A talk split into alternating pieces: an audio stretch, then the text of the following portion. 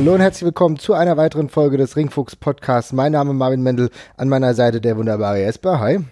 Hey. Und wir reden heute über Wrestler, die es nie in die WWE geschafft haben, aus verschiedenen Gründen. Aber das werden wir jetzt nach und nach beleuchten. Jetzt bei wer fällt dir da denn persönlich als erstes ein?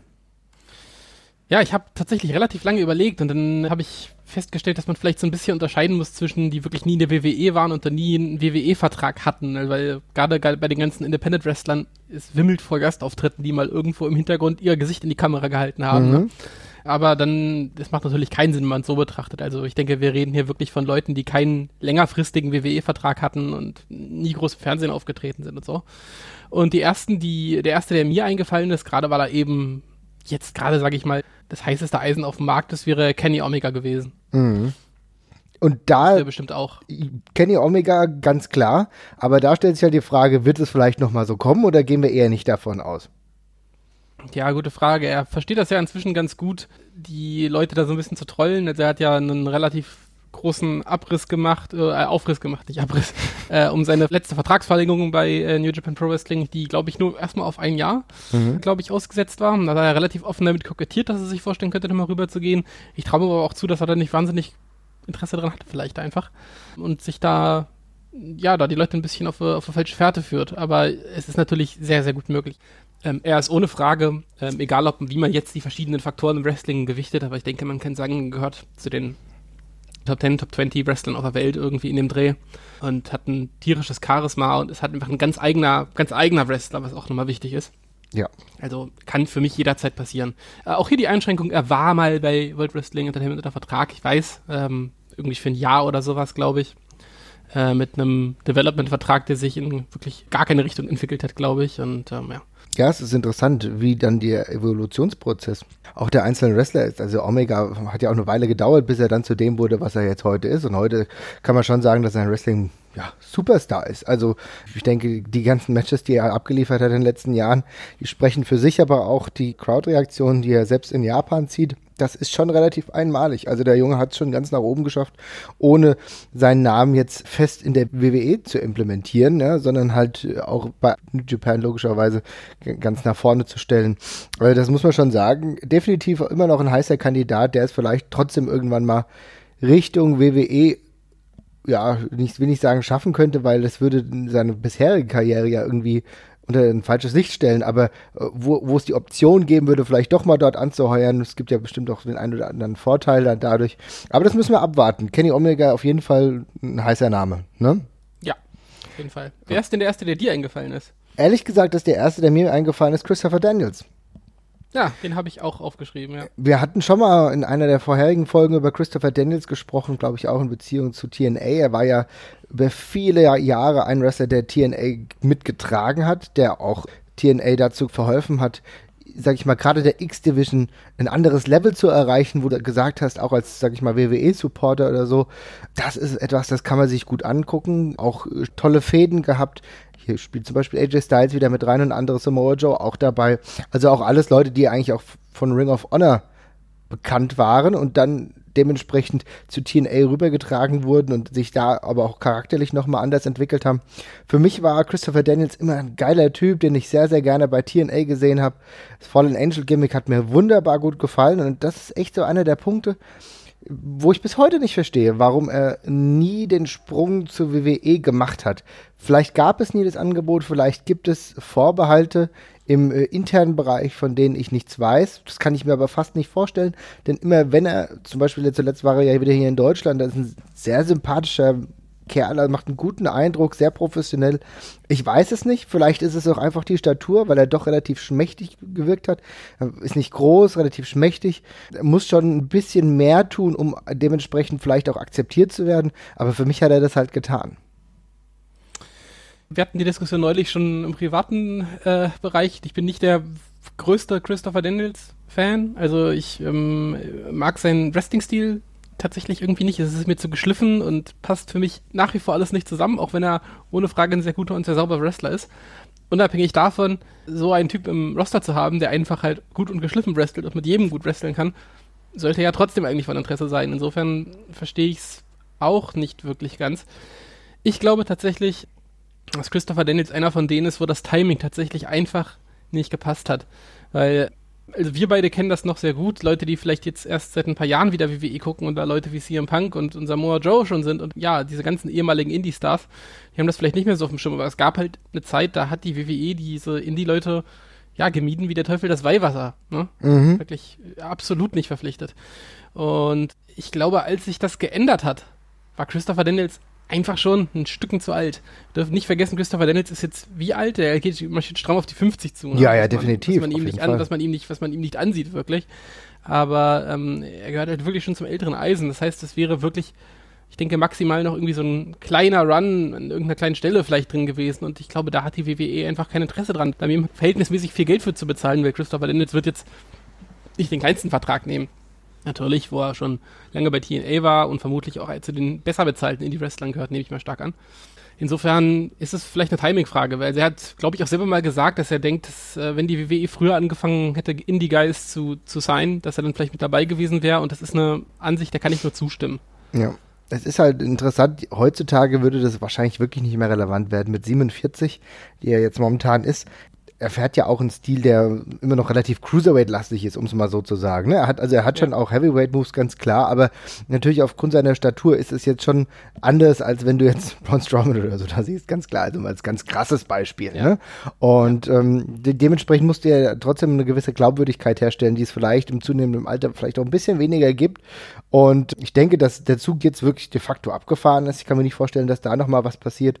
Vielleicht so als Singles Run beziehungsweise als einmaligen Auftritt bei NXT kann ich mir das schon vorstellen, wie die nächste Person, die mir in den Kopf kommt, und zwar Jushin Thunder Liger. Ja, der Ich wollte, ich wollte noch ganz kurz was Ja. sagen. Äh, Mhm. Sorry, ähm, ich kann mir schon vorstellen, dass Christopher Daniels zumindest nochmal ins Performance Center oder sowas geht, weil ich habe noch nie gehört, dass irgendwie Christopher Daniels nicht leiden kann. Mhm. Äh, er scheint relativ beliebt zu sein. Ich könnte mir gut vorstellen, dass die Leute nochmal, wenn Christopher Daniels sagt, okay, es reicht jetzt mit dem Wrestling, ich bin jetzt 49 oder 50, dass er dann über den Weg nochmal in die WWE kommt. Ja, gut, da schaffen es ja sowieso verschiedene Leute rein, von denen wir es jetzt auch nicht gedacht hätten. Ne? Also so Adam Pierce zum Beispiel ist ja jetzt auch ein fester Bestandteil davon, ne? Ja. Der Ja. jetzt auch äh, jetzt nicht bei äh, Performance Center ist, glaube ich, aber der Road Agent, glaube ich, aktuell bei der WWE ist. Und äh, das ist ja auch ein Wrestler, von dem wir immer über die Qualitäten gesprochen haben, dessen Qualitäten wir uns bewusst waren, der aber halt auch nie so ja, wie soll ich sagen, entertaining gerestelt hat, dass er jetzt ein ganz klarer Kandidat für die WWE war. Aber trotzdem weiß die WWE, was sie an solchen Leuten hat Ja. und ja. installiert sie dementsprechend auf anderen Positionen. Absolut. Ich wollte gerade noch fragen, weißt du eigentlich, dass Christopher Daniels mal, also ich weiß, das sollten wir hier auch noch mal ganz kurz sagen, bevor uns jetzt jemand hier besserwisserisch in die Kommentare schreibt, ja, Christopher Daniels hat für die WWF gerestelt, wissen wir, aber ich glaube nie unter richtig Vertrag, oder? Also das waren immer so Einzelmatches. Das waren immer Einzelmatches. Du meinst jetzt bei Jacket und Heat und so weiter Ja, und so genau, fort. genau, ja, ja, genau. klar. Genau. Aber wusstest du, dass Christopher Daniels fast mal eine extrem große Rolle in der WWE bekommen hätte? Nee, in der WWE nicht. In der WCW war mir das bewusst, weil er ja. Oder in der WWE, also de facto war es noch WWF damals. ja, Aber ja. nee, also wie gesagt, ich wusste das in der WCW, dass er ja zeitweise geplant war als äh, die höhere Macht, äh, die Vampiro und so ein bisschen fremdbestimmt hatte. Aber wen meinst du denn? Beziehungsweise welche Rolle meinst Du hast gerade von der höheren Macht gesprochen. du? Mhm. Kommt Ja, dir der Begriff nochmal irgendwo anders bekannt vor in der WWF-Geschichte? Eigentlich, nee, eigentlich ehrlich gesagt, ja, nur in Beziehung mit Vince McMahon und Co. Aha. Mhm. It was me, it was me, Austin, it was me all along. Und Ja. äh, tatsächlich sollte wohl ursprünglich Christopher Daniels genau diese Rolle einnehmen, die Vince McMahon da gespielt hat. Ach was, echt? Die Info kommt direkt von Bruce Pritchard tatsächlich in seinem Podcast. Ich muss dazu sagen, es war jetzt noch in der Anfangsphase, aber die Rolle war ursprünglich dafür gedacht, einen neuen Wrestler debütieren zu lassen wohl Aha. und äh, neu reinzubringen. Und sie hatten verschiedene Leute unter Developmental-Verträgen und Christopher Daniels gehörte wohl zu dem damaligen Zeitpunkt auch dazu. Und ich, das hat er witzigerweise nicht gesagt und ich habe es auch nicht mehr rausgefunden, aber ich nehme an, dass er schon irgendwie eine Variation des Fallen Angel Gimmicks vielleicht gefahren hat, sodass sie deswegen auf ihn gekommen sind. Mhm. Ja, aber äh, Bruce Pritchard und ein paar andere haben für Christopher Daniels gepitcht. Aber Vince McMahon hat wohl hat ihn gesehen und meinte, nein. Oh, das war's dann. Krass. Krass. Naja, gut, klar. Vince McMahon, der alte Traditionalist, um es mal so zu sagen, der doch eher immer noch auf kräftigere Körper ja, gepolt war und gerade zu der Zeit, das war ja auch eine Zeit, in der es sehr, sehr viele mächtige Körper noch gab. Christopher Daniels, wahrscheinlich ist er da auch schon abgefallen, ne? Ja. Ärgerlich, aber eigentlich wusste ich gar nicht. War mir war das bewusst mit der WCW und da hat es ja dann auch nicht geklappt. Aber dass es äh, sogar für, für die WWF geplant war, das hätte ich niemals gedacht. Meine ja, Güte. Ja, also ich habe gerade ja. parallel nochmal äh, gegoogelt. Es war nicht nur Pritchard, sondern Ed Ferreira hat es wohl unabhängig davon auch nochmal bestätigt. Also äh, wir haben ja zwei unterschiedliche Bestätigungen dieser Story. Mhm. Das ist schon eine spannende Sache. Ja, ist halt, also ich meine, Christopher Daniels ist trotzdem seinen Weg gegangen und hat eine mehr als erfolgreiche Karriere hingelegt. Ich, da sind wir uns ja alle einig. Aber trotzdem echt ärgerlich. Ja, sehr. Ja, wie gesagt, aber ich kann mir trotzdem vorstellen, dass er vielleicht noch mal das ein oder andere Match bei NXT haben wird, gerade wenn vielleicht so ein bisschen die Konkurrenz mau ist oder mal ein bisschen äh, Überraschungseffekte oder so, das kann ich mir schon vorstellen. Er ist jetzt, weiß nicht, glaube ich, immer noch bei Ring of Honor unter Vertrag, aber da lässt sich ja bekanntermaßen doch ein bisschen was machen. Ähnlich vielleicht wie einer, über den ich auch schon nachgedacht habe, und zwar Jushin Thunder Liger, der ja auch keinen mhm. festen Vertrag bei der WWE hatte, sondern nur einmal bei NXT beispielsweise aufgetreten ist. Ich glaube, es war bei einem NXT Brooklyn, das war auch ziemlich cool. Aber Liger gerade in der Anfangszeit seiner Karriere, beziehungsweise war gar nicht die Anfangszeit, aber so Mitte der 90er, auch damals bei seinen WCW-Auftritten, ja, eine unglaublich flashige Person gewesen. Einer der besten Wrestler, glaube ich, das können wir ganz klar sagen, die es äh, auf dieser Welt jemals gegeben hat. Aber trotz der Tatsache, dass er ja ein interessantes Gimmick hatte, nie irgendwie zur WWE gegangen. Wobei, wenn wir hier über Gimmicks sprechen, liegt wahrscheinlich genau da das Problem. Denn das wird rechtlich irgendwo schon abgesichert sein mit diesem das Gimmick. Gehört, das gehört, ja, das gehört ja, glaube ich, nicht mehr New Japan Pro Wrestling per se, das Gimmick. Ne? Das ja. ist ja auch irgendwie, gehört diesem Spielzeughersteller da, nehme ich an, oder was das war. Und ähm, das wäre vermutlich ein Problem geworden. Abgesehen davon bin ich mir bei Leuten, also man, wir dürfen nicht vergessen, Liger war ja nun wirklich ein richtiger Household Name damals mhm. in Japan oder ist es immer noch gewesen. Und ich glaube, umso größer diese Namen in Japan sind, umso weniger reizvoll ist das WWE-Gehalt auf einmal. Ich glaube, diese Leute verdienen da einfach extrem gut und da überlegt man sich dreimal, ob man das macht. Ich meine, abgesehen davon, dass der Look von Liger für den WWE-Markt jetzt auch sehr unkonventionell gewesen wäre. Also, das kommt halt auch noch dazu ich glaube auch, dass die Zeit ja schwierig geworden wäre für Leiger. Ich weiß nicht, in welches Format in der WWE er gepasst hätte. Das muss man auch dazu sagen. Mhm. In welche Zeitspanne hätte er denn wirklich gut reingepasst? Ich glaube, gerade so 96, 97, 98, keine Ahnung. Also bis eigentlich heute würde das wieder passen. Heute könntest du das irgendwie implementieren und es hätte eine gewisse Glaubwürdigkeit. Allein dadurch, weil er halt über dieses Renommee verfügt, ist das glaube ich, weniger ein Problem. Aber in dieser Zeit, in der Zeit der Attitude Era oder danach, also danach hättest du das Problem gehabt, dass er vielleicht auch irgendwann wieder verschwindet. Oder in der Attitude Era hätte es aber einfach so nicht gepasst, weil dann kommst du mit so einem Charakter dahin, den vielleicht genau die Fans da nicht mehr sehen wollen. Hm, ja, glaube ich auch. Ja, also insofern, da hat es auch zeitlich nicht gepasst. An, abgesehen davon hat er ja eine mehr als tolle Karriere bei hauptsächlich New Japan gemacht. Insofern, aber für mich trotzdem jemand, wo ich gedacht habe, ja, manchmal so rein vom Wrestlerischen wäre da vielleicht noch mal mehr gegangen. Ja, das ist, denke ich, richtig. Also da wäre auf jeden Fall, es wäre einfach nochmal spannend gewesen auch. Ne? Mhm. Das wäre nochmal spannend gewesen, das zu sehen und ja, schade, aber halt in dem Fall irgendwie auch verständlich, ja. Ja, ähm, ich finde ich es schade, aber also das bricht mir jetzt nicht so das Herz wie bei Christopher Daniels beispielsweise. Ja, ja? genau. Also das ist, das, da, da liegt es mehr auf der Hand, warum es nichts geworden ist. Man kann sich einfach erklären anhand der äußeren Faktoren, die man selber schon sieht. Ja. Ja, Person, äh, ach so, genau, warte mal, weil wir gerade sowieso schon bei Liger sind, ich hätte auch tatsächlich nochmal Mutter genannt. Ja, ganz ähm, klar, ganz klar. Ja, weil Mutter, Mutter auch andauernd auf dem amerikanischen Markt so ein bisschen rumgeturnt ist und ich musste tatsächlich wirklich nachgucken, weil ich hätte jetzt auch schwören können, dass Mutter vielleicht mal irgendwie drei, vier Monate in der WWF oder sowas nee. gewesen wäre mit irgendwelchen, also was heißt, ich hätte es schwören können, ich hätte es mir gut vorstellen mhm. können, weißt du, weil ich finde die Sachen, die Mutter jetzt auf dem amerikanischen Markt gemacht hat, sind jetzt auch manchmal, also sie sind cool, aber auch nicht so prägnant, als dass ich sie das alle sofort zuordnen könnte oder so mhm. und dachte vielleicht, na, vielleicht ist da noch irgendwo was zwischen gewesen aber nein, der hat es nur in die WCW geschafft und in der WWF war es nicht. Das stimmt, ja. Es gab keinen einzigen Auftritt, gab aber lustigerweise trotzdem eigentlich immer wieder, auch gerade in der aktuellen Zeit, die WWE macht ja auch öfter selber so Stücke, ne, wo es dann darum geht, ja, was verpasste Chancen und so weiter und so fort. Und da wird Muta total oft genannt, ja. Also mhm. Keiji Muto gerade als mit deinem Great Muta Gimmick, was natürlich auch im japanischen Markt nicht nur, aber auch im amerikanischen Markt sehr, sehr gut funktioniert hat. Und genau da hätte ich ihn halt auch in der WWE gesehen. Und ich denke, das wäre eine Möglichkeit gewesen. Er hat ja seinen Stil, seinen Charakter gerade so dieses Dämonenhafte immer weiter bearbeitet, immer wieder geändert, ja, modifiziert, dem zeitlichen Rahmen angepasst. Und ich denke, dadurch, dass er das gemacht hat, hätte das auch super in der WWE funktioniert. Ich kann mir das wirklich gut vorstellen, auch in seinem späteren Verlauf der Karriere, als er dann nicht mehr bei New Japan war oder dann, wo er auch als Präsident bei All Japan abgetreten ist. Selbst zu dieser, dieser späteren Zeitpunkt hätte ich mir das zumindest für ein, für ein halbes Jahr, ja, durchaus noch gut vorstellen können. Ich muss wirklich sagen, ich weiß nicht, wo das Problem da lag. Natürlich ist es immer so eine Verständigungssache, aber wenn du sagst, du hast ihn als Great Mutter, dann kannst du ihm einen guten Manager hinstellen und es gab zu der Zeit gute Manager, es gibt immer gute Manager, dann wäre das durchaus möglich gewesen, hier nochmal zumindest für ein Jahr irgendwas aufzubauen. Äh, keine Ahnung, ich denke, das hätte immer noch, das ist, das ist echt was, was ich gerne gesehen hätte. Great Mutter gegen Undertaker, ja, Undertaker zu der Zeit ja, wir haben ja zuletzt auch schon viel über den Undertaker gesprochen, aber der ein gutes Match bei WrestleMania Jahr für Jahr auf jeden Fall abliefert, das hätte ich mir super geil vorstellen können. Das wäre ja. eine coole Angelegenheit gewesen mit zwei Leuten, die wissen, was sie im Ring zu tun haben und gleichzeitig noch diese mystische Ebene besitzen. Ja. Ja, absolut.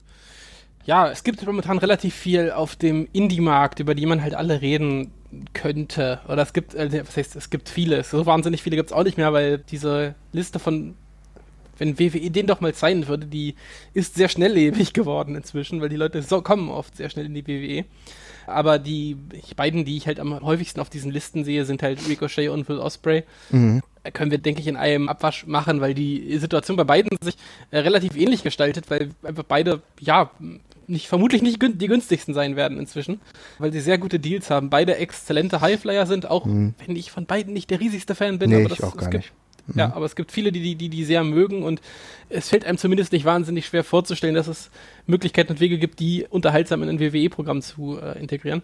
Aber hier bei beiden vermutlich der Fall gute Deals in Japan, gute Deals bei Lucha Underground respektive. Ähm, die werden nicht beim ersten Angebot kommen und oder werden sich zumindest den Arsch ein bisschen versilbern lassen wollen und ja. Ja, also ich muss ganz ehrlich sagen, äh, das ist sowieso eine schwierige Thematik, die du jetzt angerissen hast. Also die Durchlässigkeit ist mittlerweile bei der WWE aktuell gegeben, ne? Gerade durch den NXT-Bereich. Genau, hm? da, ich wollte darauf eh noch zu sprechen kommen, aber das können wir auch gerne vorziehen, weil also das ist ein Gefühl, was wir halt total oft hatten und Diskussionspunkte, die wir oft hatten. Also als Marvin und ich angefangen haben, uns im Internet mit Wrestling zu beschäftigen, ja, dieses Was wäre wenn Szenario, das war überall über, total präsent. Mhm. Und das war mit so vielen Namen da. Das war mit Goldberg da, das war mit, er teilt auch lange mit DDP und Booker T. Das war mit, was ist, wenn Bret Hart nochmal zurückkommt oder sowas. Mhm. Ja, es gab so viele Szenarien, wo wir alle gesagt haben, ja, wird nie passieren, wird nie passieren, wird nie passieren. Wir hatten es mit Brock Lesnar nochmal, wo wir gesagt haben, ja, ich, warum sollte der nochmal zurückkommen? Er hasst Wrestling. Die Sachen sind auch passiert. Die Sachen an schockierenden Entwicklung, wo man sagen würde, das hätte ich nicht gedacht, dass die nochmal kommen. Die Liste davon ist sehr, sehr kurz geworden. Also mir fällt jetzt eigentlich, mir fällt niemand mehr ein, wo ich sagen würde, ich kann mir auf gar keinen Fall vorstellen, dass der nochmal rüberkommt. Die, wo ich es mir noch am ehesten denken könnte, wären jetzt so die Stars von New Japan Pro Wrestling, wo ich so denke, ja, ich glaube nicht, dass es für Tanahashi und Naito so riesige Gründe gibt, das zu riskieren in WWE-Run. Nakamura ist da vielleicht schon eher ein Einzelfall, aber ansonsten, das ist halt ein Witz dagegen, hm. gemessen daran, was für, nee, das ist unmöglich Fälle wir damals alles hatten ich glaube wirklich, diese Unmöglichkeitsfälle, es mal so zu sagen, die gibt es fast gar nicht mehr. Du hast es mittlerweile geschafft, mit fast allen Wrestlern, auch die gegangen sind, eine einigermaßen professionelle Beziehung herzustellen. Also äh, selbst so Leute, die halt eine Nummer tiefer stehen wie Lashley oder so, theoretisch kann man sich das vorstellen, wenn das den finanziellen Rahmen hergibt und das ein Money-Match verspricht, ja. Also es gibt so viele Dinge heute ist es dieses Unmöglichkeitsding ist einfach nicht mehr so da, denn ich glaube, dass die WWE da noch professioneller arbeitet, mit vielen ehemals eingerissene Brücken zumindest im finanziellen Rahmen wieder aufgebaut hat. Ja, da gibt's dann immer mal so, gibt ja zwischenzeitlich auch immer mal wieder Legendendeals oder ansonsten Kleinigkeiten, ja. ne? Oder da arbeitet der Backstage, selbst wenn wir an so Leute wie Colt Cabana denken, die ja ja, seit ewigen Zeiten im Indie-Wrestling verwurzelt sind, irgendwann mal einen kurzen WWE-Deal hatten, aber selbst die arbeiten im Hintergrund trotzdem äh, an gewissen WWE-Produktionen mit, wo es dann halt darum geht, ja, dann macht halt Colt Cabana, ist dann dafür zuständig, ähm, dass er das Motion Capturing für das neue WWE-Spiel macht. Also ich will nur mal sagen, ne, also komplett abgerissen ist es ja oft dann gar nicht. Also das ist dann vielleicht nicht on air, ja, das ist dann vielleicht nicht im Ring, aber das ist in gewissen Seitenpositionen, ne? Ja, und wir haben Bruno Sammartino, den Warrior, vor der Kamera zurückgehabt und Bret Hart ist wieder da und Goldberg, den ich ja vorhin angesprochen habe, es war auch mehrmals und lange prominent in der WWE. Hm. Also diese ja, riesigen Verwunderungen, zu denen wird es vermutlich eher nicht mehr kommen. Vielleicht haben wir eins offen. Vielleicht äh, wird es nochmal spannend. Ich glaube, es gibt viele sagen, die oder die immer noch glauben, dass sie im Punk-Team jetzt zurückkommen wird. Ja, ich glaube, das ist aber genau der Mythos, der hiermit aufgebaut wird. Ich gehe davon aus, dass genau CM Punk hiermit spielt, denn er ist sich ja auch dessen bewusst, ist ja immer noch ein Kind des Wrestlings, auch wenn er mittlerweile andere Sachen macht. Ist er immer noch ein Kind des Wrestlings und weiß ja ganz genau, dass genau diese Brücken ja immer wieder aufgebaut wurden, überall. Und der, wo dann ein entscheidender Faktor ist, bringt das mir Geld, ja? Oder kann man damit Geld verdienen? Kann man damit irgendwas Interessantes machen? Und ich glaube, dass er genau damit auch spielt und weiß, dass er sich noch unwiderstehlicher macht, je länger diese Sache hingezögert wird. Und ich kann mir vorstellen, dass es vielleicht doch irgendwann so kommt. Momentan ist es relativ ruhig, aber ich würde sagen, dass der zeitliche Rahmen aktuell auch gar nicht so relevant ist für ihn, dass er sagt, er muss jetzt zurückkommen. Es gibt so viele andere Leute, die momentan heiß sind oder die theoretisch irgendwie ins Main-Event-Spot gebracht werden. Aber wer weiß, in drei, vier, fünf Jahren ist es durchaus möglich. Von den Stories, die wir davor gehört haben, ist es definitiv so, dass man denken könnte, okay, das war es jetzt eigentlich für Punk. Aber wie gesagt, das haben wir schon wirklich bei anderen gedacht. Ja, wir können ja mal eine kleine Wette machen. Ich könnte dir gerne einen Wetteinsatz überlegen, aber ich sage, ich sage jetzt einfach mal, dass ich glaube, dass CM Punk bis April 2019 wieder in der WWE ist. Okay, das ist ein interessanter Tipp. Ja? Oder ich kann es genau noch präzisieren. Mhm. Bis zur Raw-Ausgabe nach WrestleMania ist Punk zurück in der WWE. 2019. 2019. Okay. Also maximal noch zwei WrestleManias. Ja, dann wettest du dafür, dann werde ich logischerweise dagegen. okay, lass uns noch einen Wetteinsatz überlegen. Ja, lass uns noch einen Wetteinsatz überlegen. Irgendwas finden wir dann raus, ja? ja. Kai, vielleicht hat jemand einen Vorschlag. Genau. Liebe Leute, also wir haben jetzt die Wette stehen. Der Jesper Nichts mit wettet, Nacktheit. Nein. was, heißt, was ist denn das hier schon wieder los? Nein, Jesper sagt bis April 2019 Raw nach WrestleMania ist CM Punk wieder da ich werde dagegen. Aber um was soll gewettet werden? Dann schreibt uns einfach bei Twitter oder Facebook oder schickt uns eine Mail und dann werden wir genau diesen Wetteinsatz machen. Vielleicht, wenn es unterschiedliche Tipps gibt, müsst ihr auch auf unseren sozialen Kanälen mal gucken, dann machen wir da, nämlich da nochmal eine Umfrage. Okay? genau. So, und dann gehen wir jetzt wieder zurück, weg von CM Punk, weil wir haben ja eben über die Durchlässigkeit gesprochen und die ist ja jetzt nicht nur bei, bei ehemaligen Brüchen gewesen, sondern auch im Indie-Bereich generell, was du ja angesprochen hast. Du hast heute eine viel größere Durchlässigkeit, wenn es um ehemalige Ring of Honor-Talente geht und großartig auch im europäischen. Früher hätten wir uns das in diesem Maße nie denken können, dass jemand, der in Europa erfolgreich ist, einfach mal hier nichts, dir nichts zur WWE geht. Da müssen wir ja sagen, da hat ja Cesaro, war da auch einer derjenigen, die jetzt vom Festland-europäischen Bereich, einer der Pioniere, ja, und hat dafür auch den Weg geebnet, dass andere Leute, wie halt jetzt aktuell Tommy End, aka Alistair Black, reinkommen. Axel Dietler Junior steht eigentlich mehr oder weniger kurz vor dem Sprung, vielleicht auch in die mhm. TV-Shows. Und das, das sind jetzt auch nur einige, die ich jetzt in unmittelbarster Nähe genannt habe. Da müssen wir sagen, auch da ist ja die Durchlässigkeit viel eher gewahrt mittlerweile. Auf jeden Fall. Also es sind auch viel schnelllebiger geworden. Man versucht das einfach eher. Und ähm, insofern, ja, jeder bekannte Indie-Star ist halt immer nur wirklich eine Unterschrift davon entfernt, dahin zu gehen tatsächlich. Und es sind auch Leute gesigned worden, von denen ich gedacht habe, na, okay, den brauchen sie jetzt aber nicht wirklich, oder? Mhm. Äh, okay, dafür wird man mich teilweise lünchen, aber Bobby Root oder ja, oder auch Mike Bennett oder sowas, wo ich gedacht habe, na, das haben die da ein Interesse dran, aber offenbar haben sie es, also ja. Ja, es ist zumindest irgendwie so, dass sie sich dafür irgendwas überlegen können. Ne? Aber wer dann halt trotzdem noch in dieser Auflistung fehlt und der wahrscheinlich auch einen Tick zu früh kam, war jemand, der jetzt aber auch im Backstage-Bereich arbeitet, was ich erst gar nicht wusste und äh, zuletzt eigentlich erst erfahren habe, Steve Corino.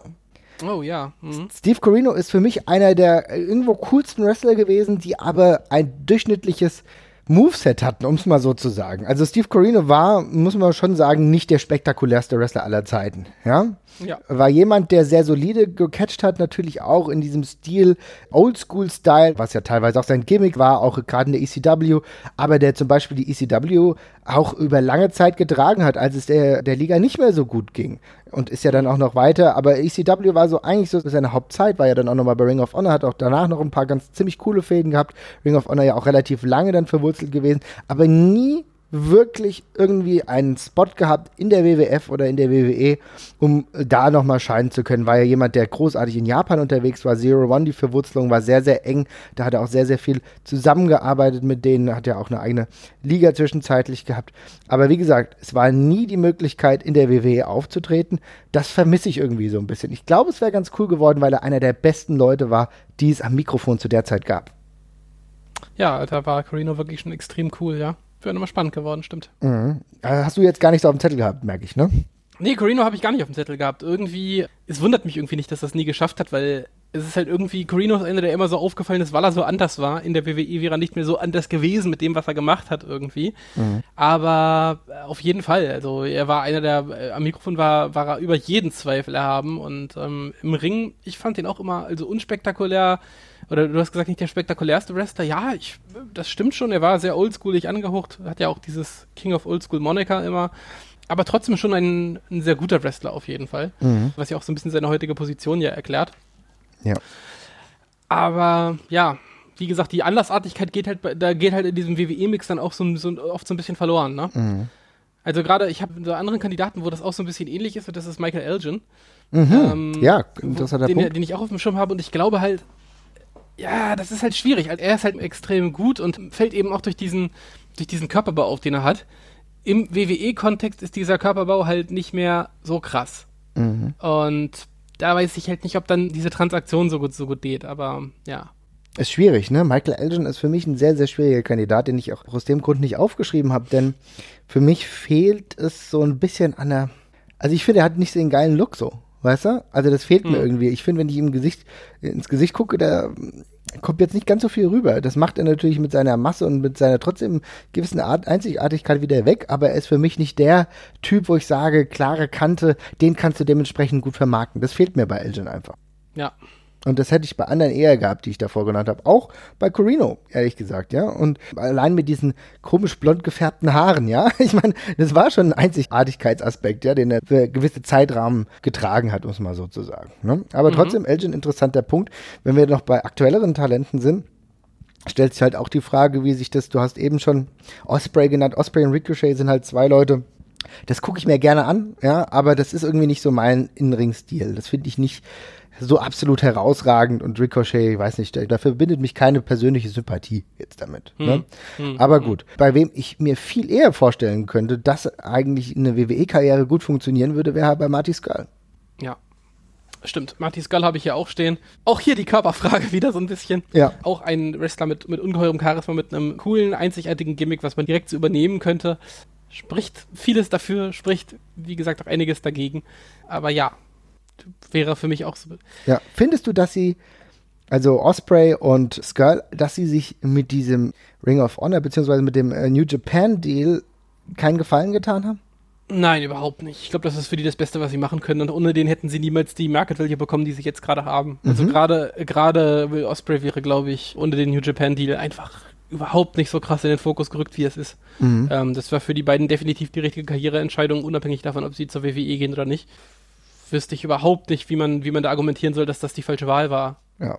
Naja gut, im Endeffekt kannst du ja nur argumentieren, dass andere wesentlich schneller jetzt den Schritt zur WWE packen, während sie jetzt halt noch diese Zwischenstation haben. Ne? Wenn wir jetzt hier aktuell, ganz aktuell an Leute wie Leo Rush denken, wo ich mir dann schon die Frage stelle, das ist ein guter Typ und alles und so, aber das geht dann teilweise schon extrem schnell. Also ich verstehe aktuell auch gewisse Entwicklungen nicht, wo Leute gesigned werden, bei denen ich denke, okay, ein, zwei Jahre kann das wirklich noch dauern, bis die dann halt irgendwie ja. diesen Spot eigentlich bekommen. Ne? Aber du kannst dann ja gerne mal gucken, wo Leo Rush landet in zwei bis drei Jahren. Und ich glaube halt, dass auch die WWE, das Kreativteam sich ein bisschen mehr Sorgen darum macht, wie sie einen einsetzen, der einen Contract hätte, der vielleicht vier oder fünfmal so viel wert ist, weil da ist der Rechtfertigungsbedarf, wenn der nur Scheiße macht, vermutlich deutlich höher. Mhm. Und insofern ist das vermutlich auch in der Form gar nicht blöd, sich vorher ein bisschen wichtig zu machen und, und sich rar zu machen, äh, um dann einen schön dickeren Deal abzukassieren. Gerade Ricochet wird teuer werden, wenn er kommt. Ne? Also das er hatte gute Deals. Ich glaube, der hat inzwischen, äh, unabhängig davon, ob wir ihn jetzt mögen oder nicht,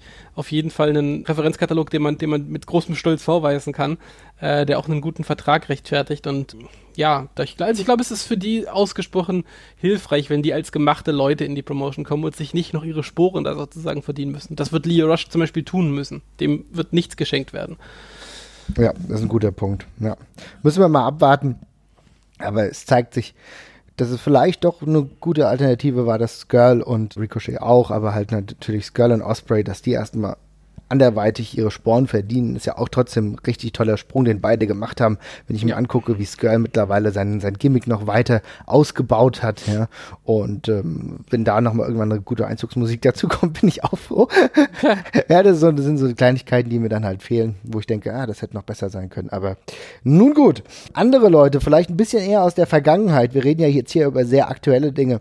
Wir haben es schon mal gesagt, La Parker finde ich echt schade. Ärgert mich. Ja, hätte man machen können, finde ich allerdings auch gar nicht so schade, weil ich halt genau weiß, dass das halt für ein halbes Jahr lustig gewesen wäre, dann hätten sie nichts mehr gewusst. Aber äh, ja, klar. Auf ja. jeden Fall irgendwie, also irgendwie doch, also ich meine, ich weiß nicht, also ich hätte das irgendwie mega lustig gefunden. Ich hätte mir wunderbar, aber das ist natürlich so mein verklärter Blick auf die Vergangenheit.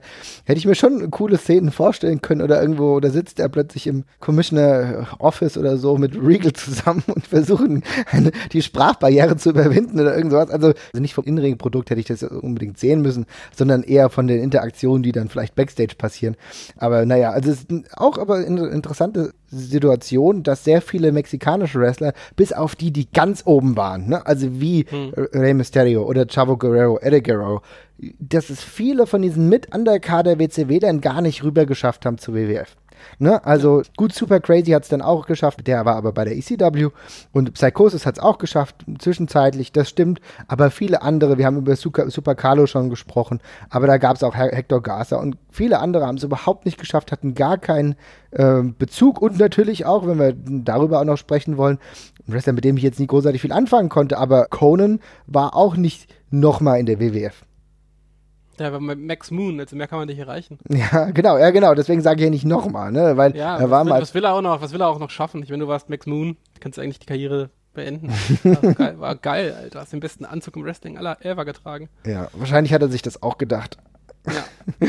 Nun gut. Besser wird's nicht. gut, wir haben jetzt erneut über Singles Wrestler gesprochen. Mhm. Ach so, noch, ich hatte ganz kurz, ich will das Japan-Kapitel eigentlich so ein bisschen zumachen. Ja, dann. Ich hatte halt extrem darüber nachgedacht, wie es denn mit den ganzen japanischen Größen aussieht. Aber jetzt beim Kenta Kobashi, bei Misawa, bei Akiyama. Nee, ich, ich kann mir irgendwie ich kann mir, ich kann mir keinen Verwendungszweck für die in der WWE vorstellen. Das geht halt irgendwie nicht, ne? Nee, sehe ich überhaupt nicht. Also ich muss sagen. Das sind halt auch, das sind so gewachsene Charaktere, die kannst du nicht einfach irgendwo reinschmeißen und hoffen, dass die Leute den so akzeptieren, wie es, wie es in Japan passiert ist. Darum lassen wir die alle raus. Genau, und nur, äh, nur ganz kurz, nur ganz kurz, die lassen wir auch deswegen raus, weil halt dieses äh, Smart-Marktum, was heute viel durchlässiger und viel offensichtlicher ist, halt damals, so gerade der 96, 97, das gab es auch, aber das war trotzdem nicht das Gewünschte. Ich glaube nicht, dass das, das hätte Anfang der 90er noch gut, gut funktioniert. Also ich kann mir schon vorstellen, äh, Fäden mit Bret Hart und so weiter und so fort, äh, rein vom Wrestlerischen her wäre das okay gewesen. Aber alles, was fünf, nach 95, 96 passiert wäre, wäre nach hinten losgegangen. Und ich glaube, dass diese ganzen Leute, weil die einfach eher so sportliche Wrestler waren, um es mal so zu sagen, durchs Raster gefahren ja, werden. Hm? Auf jeden Fall. Aber aus der aktuellen Generation, bei Tanahashi wäre ich nochmal neugierig, ob es vielleicht irgendwie passt und klappt. Mhm. Ähm, es ist, irgendwie fühlt es sich komisch an und ich kann mir halt irgendwie das, also so wie Tanahashi aussieht, das ist schon ein ungewöhnlicher Look für, für den amerikanischen Markt. Aber ich würde es gerne nochmal sehen. Und ich habe, also Tanahashi gegen John Cena oder sowas, das wäre immer noch mal einfach ein geiler Main-Event für irgendwie so ein Joint Venture-Ding. Mhm. Das man vielleicht mal einmal zusammen machen könnte. Oder so. Da wäre ich zumindest neugierig, muss mhm. ich sagen. Okay, ja. Also juckt mich nicht, ne? Also muss ich ganz ehrlich sagen. Aber ich kann es nachvollziehen. Ich finde Tanahashi in seiner Position, wie es bei New Japan ist, passt das besser. Ich glaube, dass äh, übrigens Nakamura genauso wie auch wie Asuka momentan so Versuchsballons sind, äh, die zeigen sollen, ob genau das in Zukunft funktionieren kann. Du hast jetzt zwei der charismatischsten japanischen Wrestler genommen. Ich wollte gerade sagen, das ist dann ein extrem schlechter Versuchsballon. Also mhm. gerade Nakamura, der ragt halt schon gerade auch bei New Japan hat er rausgeragt, ja. Mhm. Und äh, wenn das der Maßstab ist, den du jetzt an die anderen anlegst, äh, also den kannst du auch an die an deine eigenen US-Wrestler anlegen, dann ähm, gute Nacht, Marie. Glaube ich ehrlich gesagt auch nicht. Mhm. Ich glaube, Nakamura war schon eine ganz gezielte Verpflichtung, nicht um das zu testen. Da könnte man vielleicht eher Kenter noch nennen, der jetzt ja als Hideo Itami vielleicht mhm. unterwegs ist, der doch ein relativ also mehr Basic ist als Nakamura, das auf jeden Fall ist, der im komplett fertigen Gimmick quasi einfach nur importiert worden ist. Aber das ist halt auch das ist halt ein Trugschluss, ne? Du musst diese Leute halt, an diesen Leuten musst du halt genauso arbeiten wie allen anderen auch.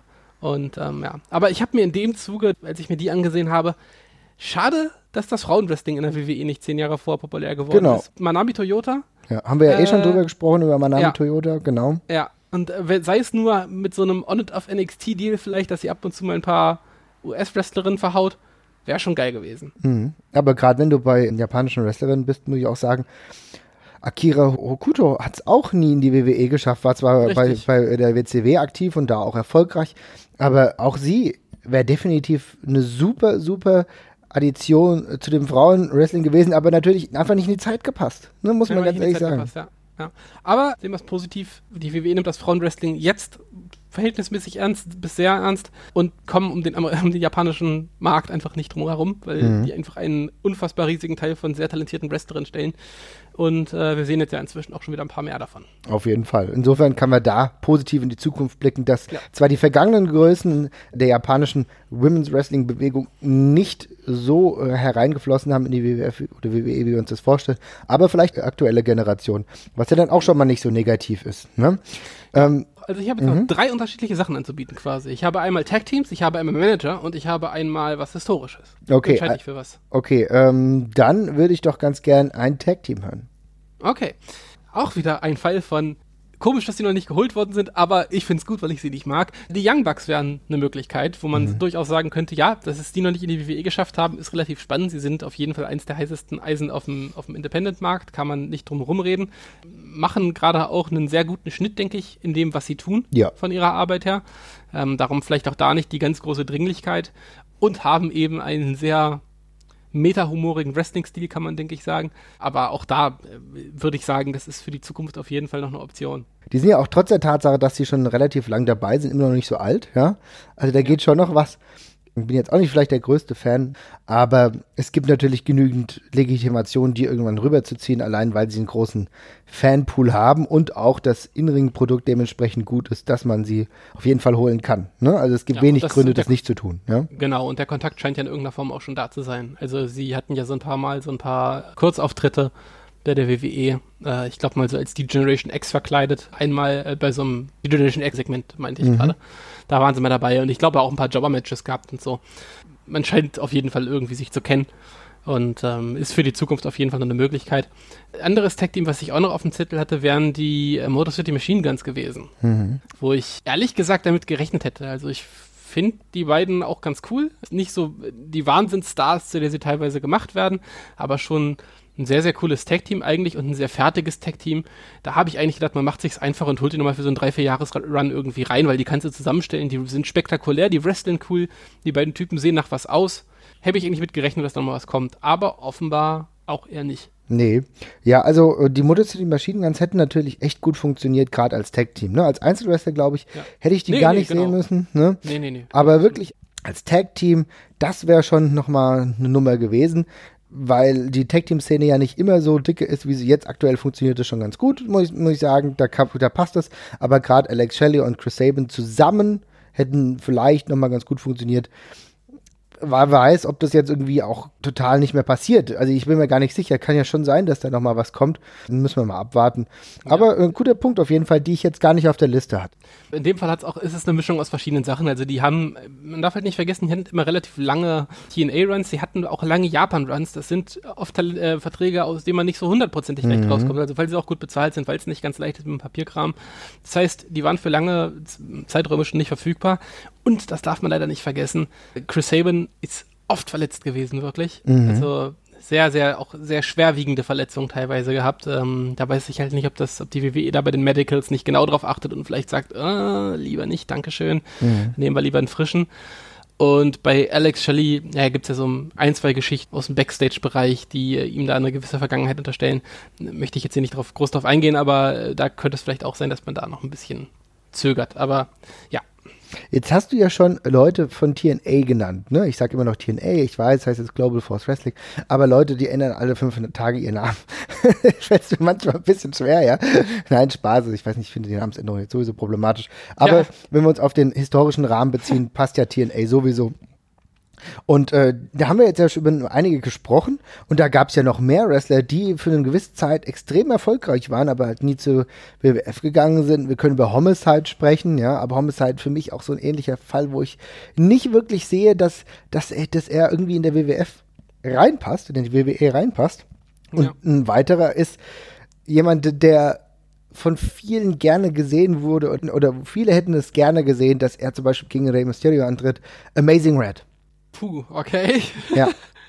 Also Amazing ja. Red war ja ein Wrestler, der TNA, ich will nicht sagen revolutioniert hat, aber der schon für viel Aufsehen gesorgt hat zum Anfang von TNA. Und da gab es ja sehr viele, die gesagt haben, oh, Amazing Red gegen Rey Mysterio. Ich hätte mir das insofern nicht vorstellen können, weil Amazing Red für mich einfach, also von allem ja, was ich da gesehen habe, war das im Ring spektakulär auf jeden Fall, aber das war halt von der charakterlichen Tiefe überhaupt nicht da. Deswegen hätte ich das so nicht gesehen. Aber auch so ein Wrestler, der halt eine gewisse Zeit lang erfolgreich war und ja. definitiv nie einen WWE-Run hatte.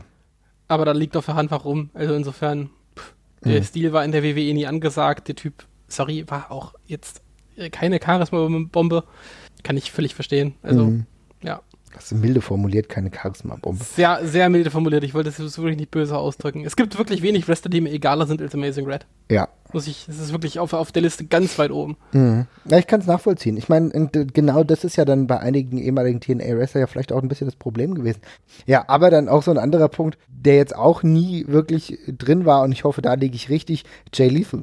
Ja. Ja, ja. und Jay Lethal war aber jetzt auch ist auch jetzt nicht so mein beliebtester Wrestler, ja. Mhm. Hat trotzdem seinen Weg gefunden, aber jetzt auch nicht bei der WWE gewesen. Aber jetzt kommen wir noch mal zu Leuten, bei denen ich es echt schade finde. Muss ich sagen, Daphne finde ich immer noch schade. Wir haben letztes mhm. Jahr mal drüber gesprochen. Für mich äh, immer ein cooler Charakter gewesen, auch eine der Women's Wrestlerinnen, äh, die performt haben, als Women's Wrestling noch nicht ganz so populär war, schon der WCW, dann aber später auch bei TNA. Also das ärgert mich. Bei ihr hätte ich es echt gerne mal gesehen, dass sie es irgendwie in die WWE schafft. Ja, Definitiv hätte ich, würde, hätte ich vollkommen unterstrichen. Gab ja auch immer mal wieder Frauen, die so ähnliche Gimmicks wie sie hatten, so ein bisschen angehaucht in der WWE. Mhm. Ich hätte ich mir auf jeden Fall vorstellen können. Auf der Managerseite habe ich mir übrigens noch James Mitchell aufgeschrieben. Ah ja, doch, aha. Letztens noch so kritisch drüber gesprochen und jetzt. Ja, doch. auf jeden Fall. Ja, ja, also unabhängig, wie ich zu ihm stehe, ich wundere mhm. mich schon, dass der halt nicht mehr irgendwie einen kurzen Mal in der WWE oder sowas hat. Also ich hätte auch mal gedacht, der wäre vielleicht mal irgendwann mal da gewesen, aber der war ja wirklich nie da. Nee. Mhm wie ich dazu stehe, weißt du ja, aber trotzdem wundert es mich objektiv. Ja, ja, ja ich, ich finde das, wie gesagt, also ich äh, fand den Charakter ja irgendwie ziemlich cool und habe mich da auch gewundert, dass das nie passiert ist. Sowieso bemängle ich bei der WWE ja öfter mal das Fehlen von charismatischen Managern. Ich denke, das ist immer noch was, was heute noch funktionieren könnte, ja. Man kann auch drüber reden, dass zum Beispiel jemand äh, wie Sonny Ono, der WCW-Manager, der viele japanische Wrestler eingeführt hat, ja, war auch nie in der WWF, ja. Und wo ich auch sagen musste, fand ich aber teilweise gar nicht schlecht. Er konnte halt Englisch sprechen und hat eigentlich so de, dieses schmierige Gimmick dann irgendwie ganz gut rü äh, rübergebracht. Hätte ich vielleicht auch ganz gerne mal gesehen, ne? Ja, stimme ich zu. Ja, ansonsten, was hast du denn noch Historisches?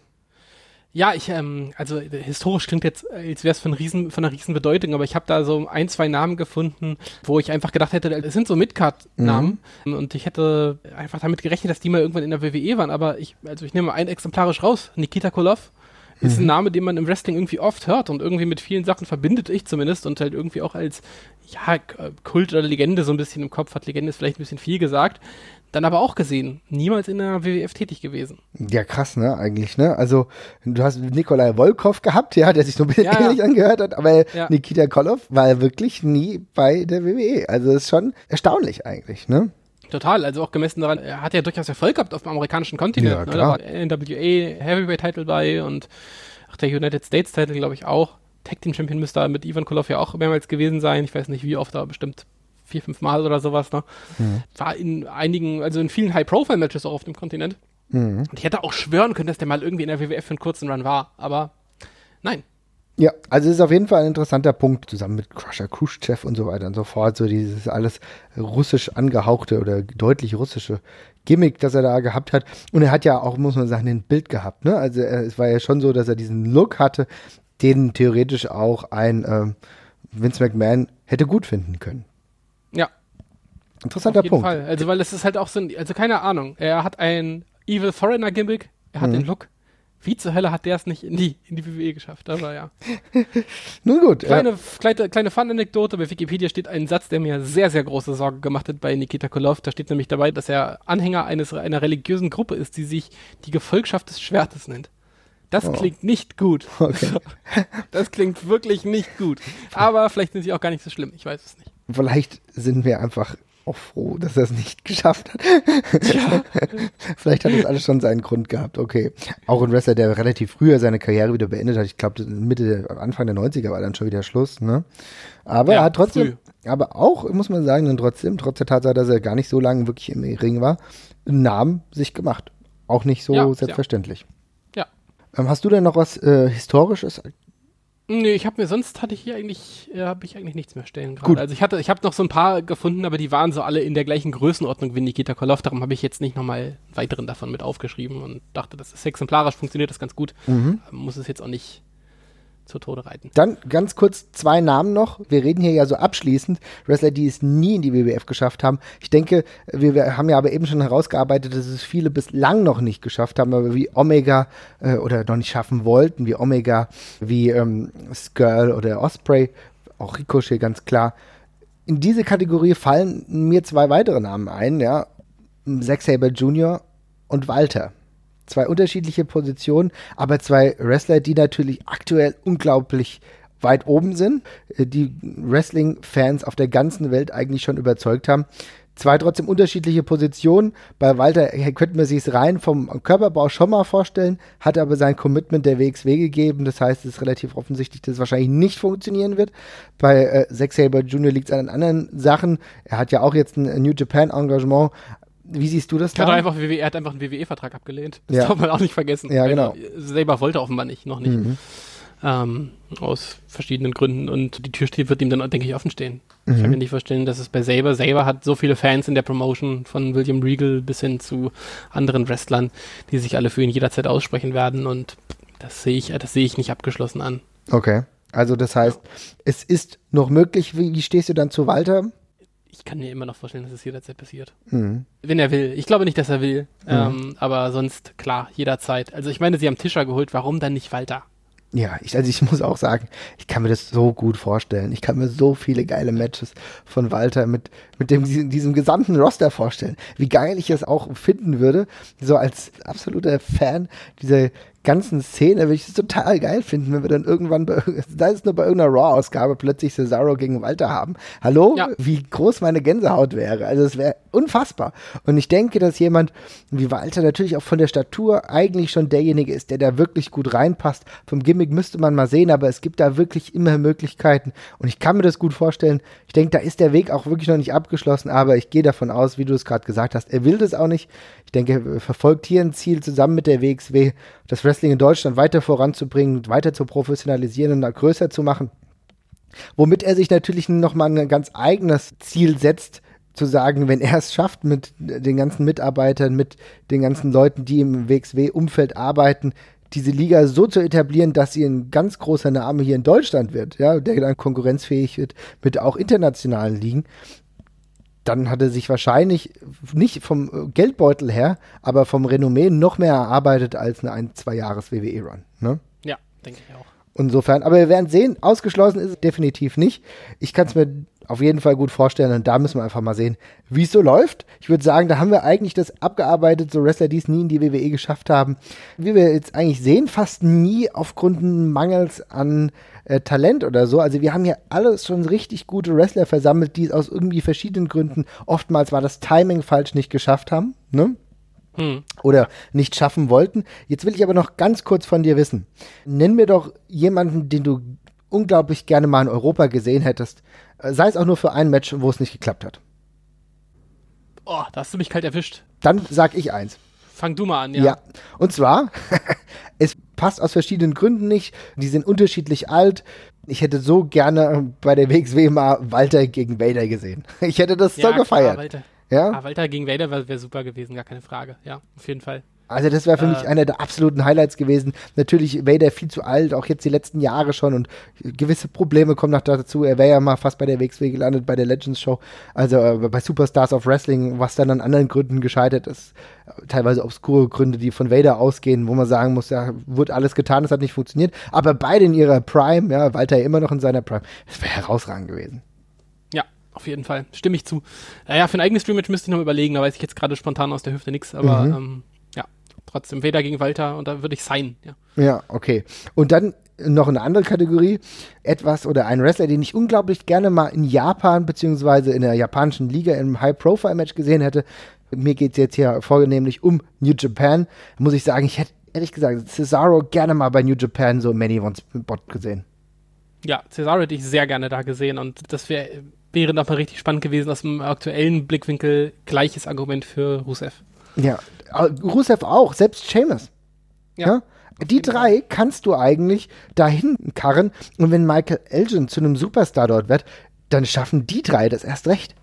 Ja, auf jeden Fall. Das kann man auf jeden Fall so sagen. Stimme ich, stimme ich hundertprozentig zu. Und äh, einfach auch, was, was das für deren persönliche Entwicklung nochmal tun könnte, ist halt auch nochmal echt spannend. Ja, ich meine, wir merken ja, dass sowohl Seamus als auch Cesaro sich ja sehr, sehr gut hineingefunden haben in diese Sports Entertainment Richtung. Ja, ganz klar. Ja.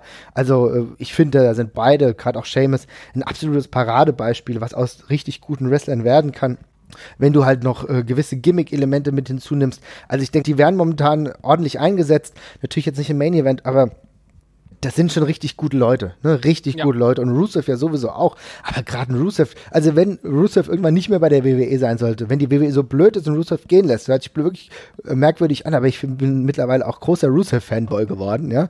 Der braucht sich überhaupt keine Sorgen machen. Der, da hätte ich voll Bock drauf, dass der mir nichts, dir nichts sofort bei New Japan anfängt und der könnte so geile Matches haben und du könntest das Gimmick auch noch so weit überdrehen. Also, da braucht auch den Jungs nicht Angst und Bange sein, sollte das mit der WWE immer nicht weiter funktionieren.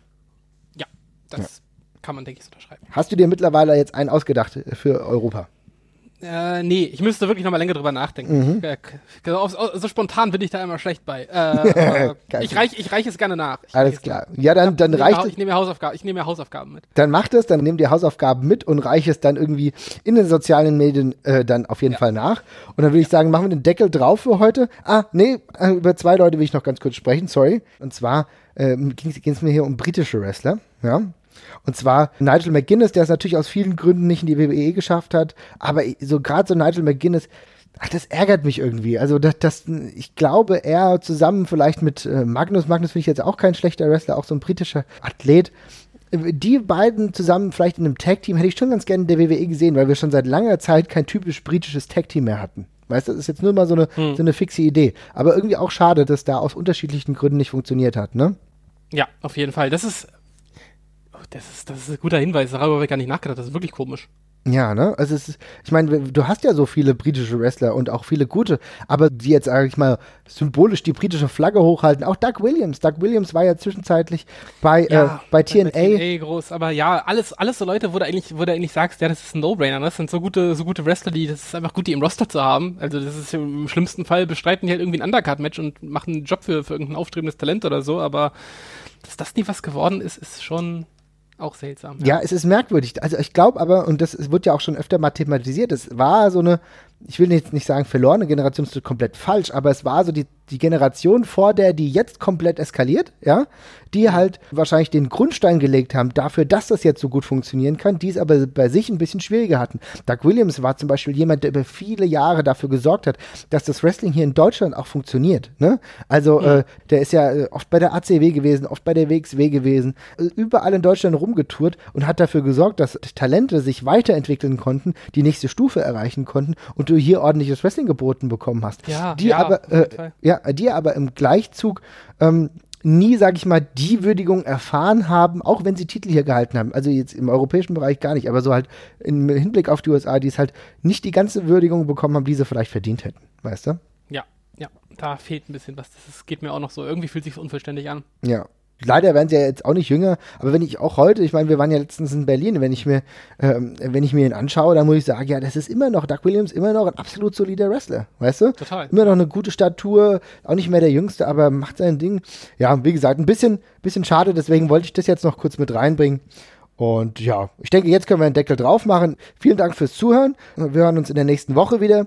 Und ähm, ja, wie gesagt, schreibt uns, wen wir denn so vergessen haben. Ich weiß, Chono haben wir auch vergessen, aber über Chono habe ich auch schon viel gesprochen. Da ist dann vielleicht auch so die sprachliche Barriere so ein Punkt. Ja. Wer, wer fällt euch noch ein? Sagt es uns, wie gesagt, via Twitter oder Facebook. Schreibt uns, macht, was ihr wollt, aber tretet mit uns in Kontakt.